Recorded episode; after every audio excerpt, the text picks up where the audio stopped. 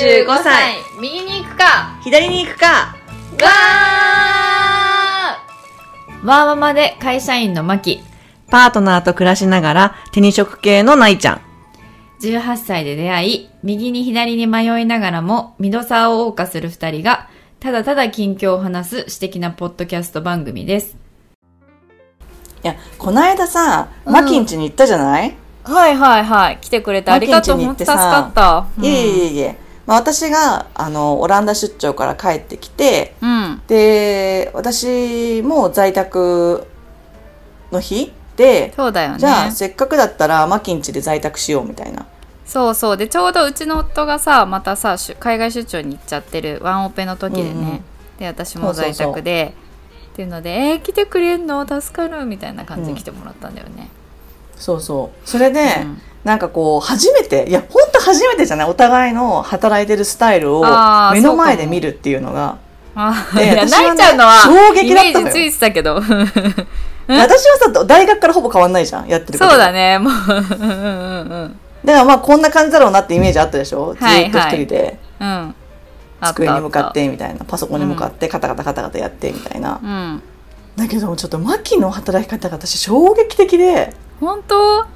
いやみんなあんな感じだと思うけどね。一般企業に勤めたことないから、うん。まあ、今も一般企業なんだけどさ勤めてる先は。ああいや一般企業だけどちょっと特殊なね組織だもんね、うん。研究者職だしね。そううちのなんか総合職ってあんな働き方してないと思うけどなって、まあ、知らないながらねそう思い。あーでもそのないちゃんの組織のまた総合職ともちょっと違うかもしれないけどね、うん。一般企業だしまあごめんごめん。あのそういう意味ではぶまあ総合職って一括りにしても広いし私のやってる領域とかね,、今のこう、まあ、部門というかうんでの働き方はもうあんなあそう感じですよ。いやびっくりしたもうなんかずっ何がと人と話してんのよ、ずっと話すそうなのよ。大変なのよ。ずっと話ずっと打ち合わせがこう入っちゃってるからさ。そうそう。そう衝撃でえそんな話すことある？みたいな。私からするとね。うん。うんうんうん。いやでもなんかなんかありすぎだなって自分でも思うけど、うん、作業する時間がない。あー。だからそれでさなんか結構ケタケタケタってめっちゃ笑いながら楽しそうに話してるわけよね。マキが。だからさぞかし楽しいんだろうなと思って終わった後に「えなんか楽しい話でもあったの?」うん。って言ったら「いやもう盛り上げ疲れたわ」とか言ってて「え？みたいな そうなの？いやーいやだってさなんか打ち合わせばっかりだからあのうん。一、日ね。だ少しでも楽しい方がいいじゃん、まあそうね。うん、だし特にリモートだとなんかその温度感とかが分かんないから、なるべくこうちょっとテンションは基本的には上げめにやってることが多いっていうのと、なんかまあなんだろうな。結構話してる内容とかも結構あのシビアな話も結構多いわけよ。だから、ちょっとでも楽しくできればなっていう思いで、あまあ、自分を配慮ね盛り上げてるみたいな、うん配慮もあるし、自分自身をそう盛り上げてるというかそれで。うんだから疲れるのかもしれん、だから疲れるのかもね。だってもう私衝撃だったのがお昼食べる時間もないし、ああうん、うん、そう。で私はもうちゃちゃちゃっとお昼ご飯作ってうん、作でってくれて。ご飯温めて、うん。でとりあえずこれだけかっけもかっこめばみたいな。あでもやばい5分しかないみたいな感じでかっこんで、そうね。えーっていう。そうそうそうそう。いや本当に。でもなんか私のこう癖というかなんか私後ろが決まってるじゃん。お迎え行かなきゃいけないし。う、んうんうん。もう一回閉じたら仕事しないって決めてるから、うん。あのそう。だからそれまでに終わらせなきゃみたいな意識がずっとあって、うん。なんか終わあの常に追われてる感というか。あせっかちな感じになってるんだ。そうそう。まあでだしプラスもともと性格もせっかちじゃん。うん。だから、ね。自分の中でもうシャクサクサクサクサク終わらせたいみたいなのがあってちょっとでも隙間時間あると休むっていうよりかはもう仕事しちゃうみたいなあ終わらせる方向に向かう。そうそうそうそう早めに終わらせるみたいな。あそうそうそうそう。基本土日とか休み夜にも持ち越したくないっていう気持ちが多いから、そんな感じでやっちゃってるけどでももうちょっと無理な時はもうああみたいな感じでこう今週とかもちょっと仕事しなきゃ終わんないなっていう感じだからちょっとやろうかなと思ってるけど。うわまあで大も大なり小なりそんな感じだと思うけどねはいやでもそうなのよ。だってうん。私の幼馴染もさそうん。のアパレル系に勤めてて、うんまあアパレル系って言っても店舗じゃなくってさその管理管理側なんだけどさだからその、なんていうの？あの世界展開してる大きなアパレル企業だから、うんうん。その生産地中をどうどういう配分にするかとか、どそういうのが売れ線かみたいなこう分析してさ、うん。経営分析みたいなもんよね、うんもうだからその子のスケジュールを見たらさしかもなんていうの役職ついてるからその子はもう、うんうんうんそしたらもうなんか朝から晩までミーティングしかないわけ、うん。いやむしろなんかミーティングがなんか23個重なってたりするの？えどういうこと？ってなってる私からすると。えみたいなうん。私1ヶ月に2回ぐらいしかミーティングないからさ。マジで。しかもそのミーティングも1回5分だから。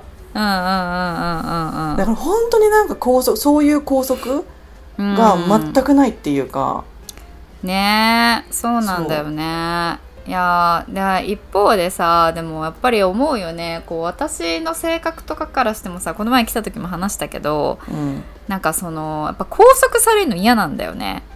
うん、そうだね。そう。決められたこなんかこう範囲でこうあのこのここの時間は絶対ここにいてとかもそうだし、うんうん。なんかこうそう自分でこうあんまりコントロール権裁量権がないっていうのがすごい嫌だしあとうん。まあチームで仕事するっていうこと嫌いじゃないけどあのやっぱり同じぐらいのモチベーションなりの人とやるならいいんだけどなんかこう全然モチベーション違ったり性格合わない人をなんかこう頑張って盛り立てて短期間だったらいいよ。もうこの期間で終わります、このプロジェクトっていう中でそういういろんな人とやるのっていうのはあるある意味経験的にいいんだけど、うん。なんかこう永続的にやるっていうのは、うん。うんうん例えばこうどんどんこれから管理職なりマネジメントっていうところに入ってってマネジメント自体は多分私やりたいって思うんだけどそれもさっき言ったように、もう優秀な部下なりメンバーだったらいいんだけど自分が好きな選べるならね、選べないじゃん。で、うん。あのもう正直全然ダメな人とかなんか変な人とかうんいるね。それっこいる、そういうのまでやらなきゃいけないっていうのはやりたくない、うん。無理嫌っていう感じ。なんでっていう感じで。ちょっとだからなえちゃんの働き方みたいな感じでやれるのが一番いいからやっぱり最終的にはなんか独立とかできたらいいなとかっていうのは夢見ちゃうよね。いやなんかさこの間さ、うん。あのウェブの記事でさタニタのことが書いてあってタニタがさ、うん。社員をあの全員フリーランスにさせるっていうの知ってる？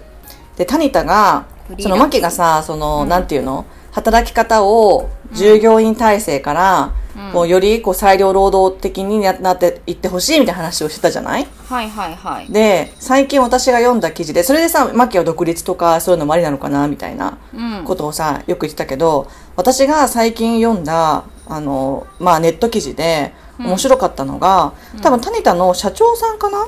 に対するインタビューうん。を掲載しててでそこにね書いてあったのが、まあ、よく言われる会社には2対8の法則があると言われていますと。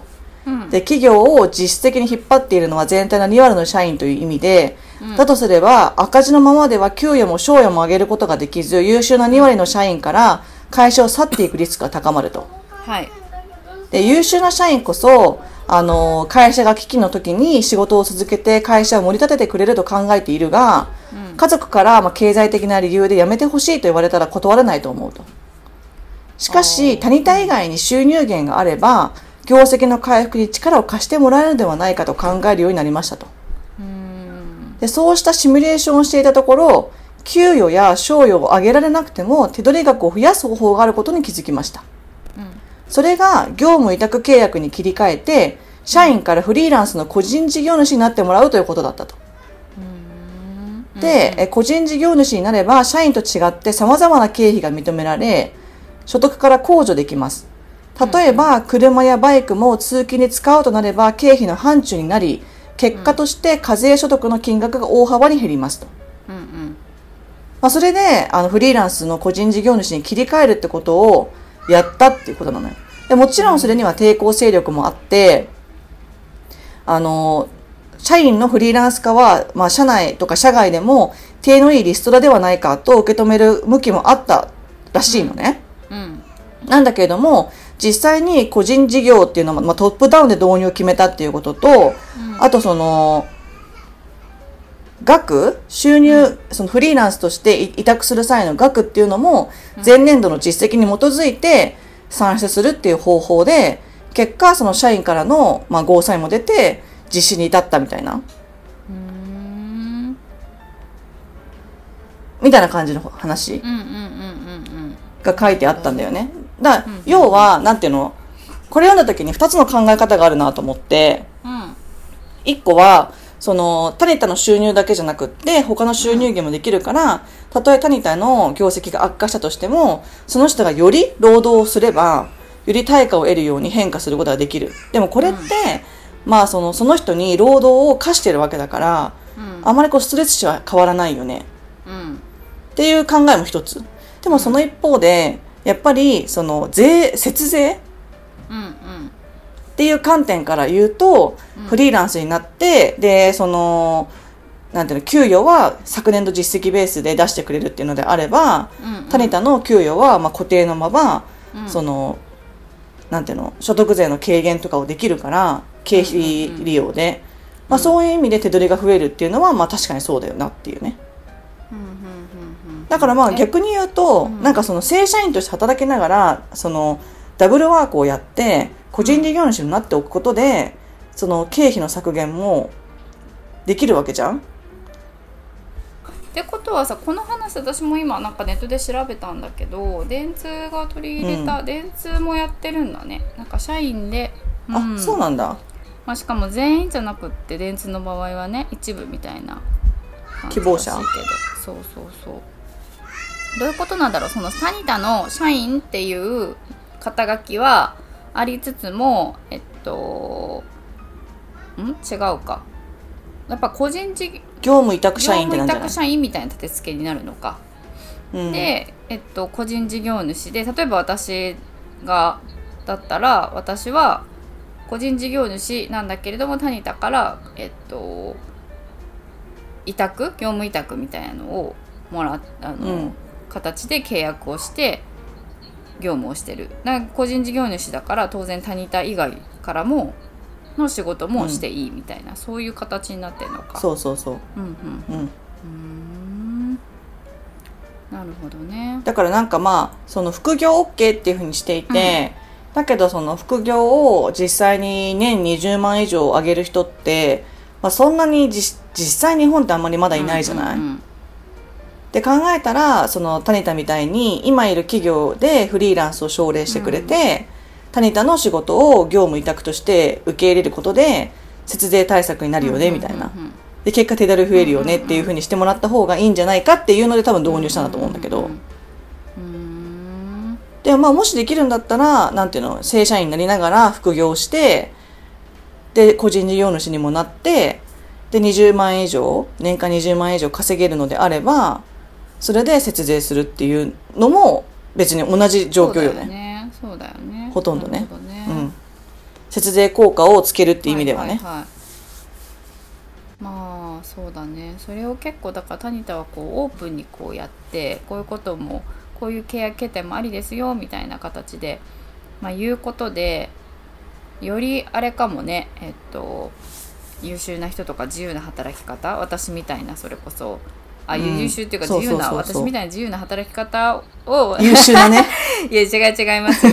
あのそこじゃなくて自由な働き方をこう求める社員あの人をこうアトラクトしてるというかっていう意図もあるかもしれないね、そうそうそうそう。なるほどね。個人だからまさに今のマキみたいな考え方じゃない？今の働き方の状況だとこうかしら。もうそうもう出るしかないってなっちゃってるじゃん。そうなんよねそう。だけど、そういう風な形態に、その今の元の会社がなってくれれば、例えばもしかしたらその次の年度の契約更新の時に、いや、私は今ちょっとあの収入を抑えてでも労働時間をさを少なくしたいから、だからあの少なくさせてくれませんか？みたいな交渉ができたりとかしたらさ、いや、それができるかどうかわかんないけど、タニタはそこまで書いてないけど、もしそれも可能になってたとしたら、それすごい制度だよね、うんうんうん。あでも本当なんか一応私も今ネット記事をさ谷田の社長さんの見てるけどなんか結構ちゃんと考えられてるね、制度。あの割としっかり、うん。け複数年契約で1年公約で契約更新で安定性を確保しますと。だから基本3年契約みたいな形で、単年度契約というよりかは3年契約みたいな形にして、で、うんうん。えっと、1年ごとにその更新干していく契約内容を更新していくっていう形で、うん、あのまあ、3年契約とかにしてるから1年契約ではなくって急にその来年度からも、うん、あの収入がないとかっていう、えっと、不安定さを回避するような仕組みにちゃんとしてるらしいね。だし会社にとってもね急に業務を放り出されるっていうようなリスクも回避できるみたいな。うん、えー、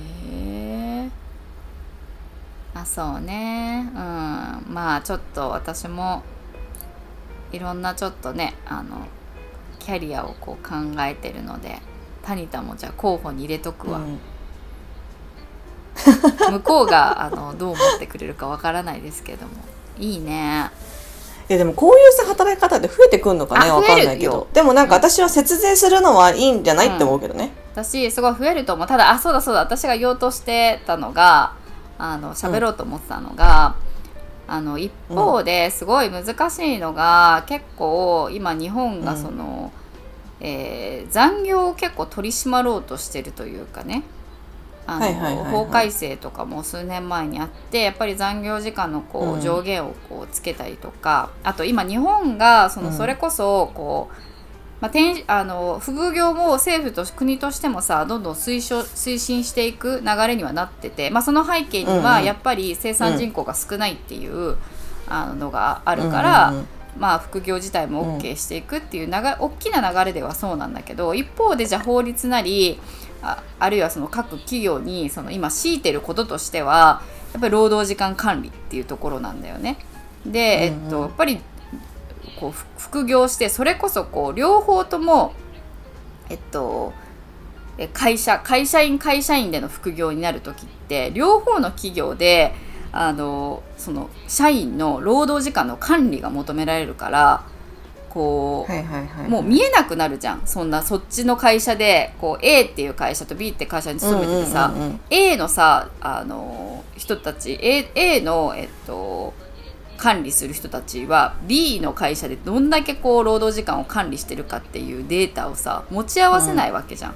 だからもう完全にその本人にこう委ねちゃうっていう形になるとまたそれはつつ、あの国からつつかれた時にじゃあもしそのそこで A と B で働いてた社員の人が、えっと、過労死って例えばなった時にさ、うん。じゃあちゃんと管理あそうそうそうどっちに責任があんだっていう。ちゃんと管理してたんですかと A はあるいは B はと。うん。でじゃあその時に、えっと、いや管理してたんですっていうふうに言うためには A の人は B の会社からちゃんと労働時間のこうデータをもらわなきゃいけないしお互いに。でそんなこと現実的に無理じゃん。会社も違うし、まあでうん。やろうと思ったらできるかもしれない。そんなのをさ、いろんなケースでさ、A と今 B だけだったらシンプルだけど、じゃあ B とまた C とかさ C と D みたいなさ会社がこう、に勤める人が出てきた時に、そんな全部をさいろんな会社から授受データやり取りできるんですか？ってその非現実的ですよねっていうのでなかなか進まないっていう実情。あと、まあ、実際はうん。やっぱりそうやって副業とかしていくと当然その A 会社 A の立場からしたらうちで雇用してるんだからちゃんとうちにパフォーマンスなりリソースなりをはあの100%置いてくださいよっていうう主張するよね。それってまあ当当然だと思うし、それがうん。それなのに B とかで働き出されちゃうとなんかその分こっちに避けるリソースがこっちとしては100だと思ってたのに80とかで出されると困るよねっていう問題が出てくるっていうのが実際の現実問題ではぶち当たる壁でそれをはうん。どうするんですかっていうのがなかなか結構各社によって捉え方とかが違うよねっていうので進まない障壁になってるのかなって感じ。まあ、だからなんか逆に言うとさそのタニタみたいにもう会社からフリーランス契約っていうふうにすれば、まあ、個人の責任になるじゃん。そうだね。うん。ら個人が管理してくださいねあってことになるわけだよね。そうそうそうだからその経営側の判断からしてもそっちの方がまあ責任逃れもできるっていうかさ。んんうんうんそうだね。一方であのそうなると多分あの一人一人との契約になってきて一人一人の契約条件を結んでいくっていうのがまあ人数が少なければいいんだけどそれがもう何万人会社になってくると、まあそれもまた非現実的っていう。難しいよね。うんうん。ところなんだよね。からね。なるほどね。多分だから、ね。けタニタのケースがどうかわかんないけどさっき電通は見たら同じようなやり方ででもやっぱり人を限定してもう数百人とか200人とかって限定してるって言ってたから、まあ、そういう背景があるんだろうなって思う。うん。まあ、でで実際さそういう個人事業主で勝負したいですって言ってくる人がどれだけいるのかっていうのもあるし。んまあそうねそうね。確かにそうだ。いやいや私はもうこう言われたことを、うんあの拘束される方がむしろ拘束されないとそうそうそうそう楽ですみたいなね。楽ですっていう人も、まあ実際にはあの日本ので働いてる人の中では日本だけじゃないけど働く人の中では結構多い多いんじゃないかなって思うし。うん。だ28の8側の意見からするとさその労働する量と時間を比べた時に時間の方が長いっていう人もいるかもしれないじゃん,、うんうんうんうんえそしたらそっちの方が楽じゃんもちろんそうそう。そうそうなんだよね。でもさ問題はさその2の人たちにとってはさ労働時間や労働量の方が多いから、まあ、それだったらフリーランスになってその自分がやった対価をもらえた方がいいよねっていう考えになるんだよね、うううきっとね。そうそうそうそう。だから多分時間にそれは人のスタンスによるけりな気がするね。その人たちのそのそれぞれの思考によると思う。本当にあの、まあうんうんうんうん。自分のこうなんかなんだろうなこう生産性なり自分のこうパフォーマンスにすごく自信があってでかつ、えっと、うん。やっぱり時間に縛られたくない働き方がよくって、えー成果でこううん見てほしいっていう人は絶対個人事業主とかそっちの方があの合ってると思うし、まあやっぱりじゃなくうん。そうじゃない人は、えっと、今の働き方あの主流な働き方雇われ人としてっていう、うん。管理されての方がいいと思うしね。それも人によっても違うし、っていう感じだからね。まあただなんか私もずっとさ難しいやっぱりねあの一つの会社でしかてかそういうふうにこう考え出したのもそれこそ、まあ、ここ数年の話だから私の中でそういう選択肢が出てきてるってうんいうのがさ、うんうんうん。まあちょっともうちょっといろいろ見てまあでもなんか結局こうずるずるこう考えてステイっていう可能性もあるし、まあ、別に今の会社がすごい嫌いなわけでもないしね。うんうんうん。ただでもなんかあれじゃない、その条件もそうだけどある程度さこうやりきったなって思った時な気がする。そうだよね。そうそうそうそう。そうなの。今はなん。うんかそういう意味では新しい部部門に移動してまだこう期間も短いしもうちょっとなんかやりきりたいなみたいなところはあるよね。うんうんうん。っていう気がするね。ですね。なんか私もなんか別に転職とか今は全然考えてないけど、うん。多分次動こうって思うタイミングはもう一通りあのやるべきことはやったなっていうか、例えばそのこの年代までこういうことしなきゃいけませんよってななんとなくのこうモデルケースってあるわけよ、うんうんうんうんそれが一個一個こうクリアしてってあなんかなんとなく一通り終えたなってなった時にあじゃあもう少しなんかこう自分のやるたいことやりたいことだけを追求するんじゃなくってそれを社会に還元するとか教育をするとかそういうところにもっと興味を持つかもしれない、その次のステップとして、うんうまあ、その時に、まあ、研究所じゃなくってあのそういう教育機関高等教育機関に行こうみたいな、例えば大学とか大学院とかの方に、その転職をしようみたいなことは考えるかもしれないけど、だから本当になんかその条件で動くっていうよりはその自分の中でのけじめっていう気がするな。うんうんうんうんうん。うん。そうだね。今日はここまでご意見ご感想は35右左アットマーク gmail.com までお待ちしています。35は数字の35右左はアルファベットで右左です。インスタも同じく35右左でやっています。エピソードに合う写真を、え掲載していますのでぜひ見つけに来てください。いいねと思ったらいいねを押してもらってメッセージを送りたいなと思ったらインスタのコメントやダイレクトメッセージ Gmail までお寄せください。お待ちしてます。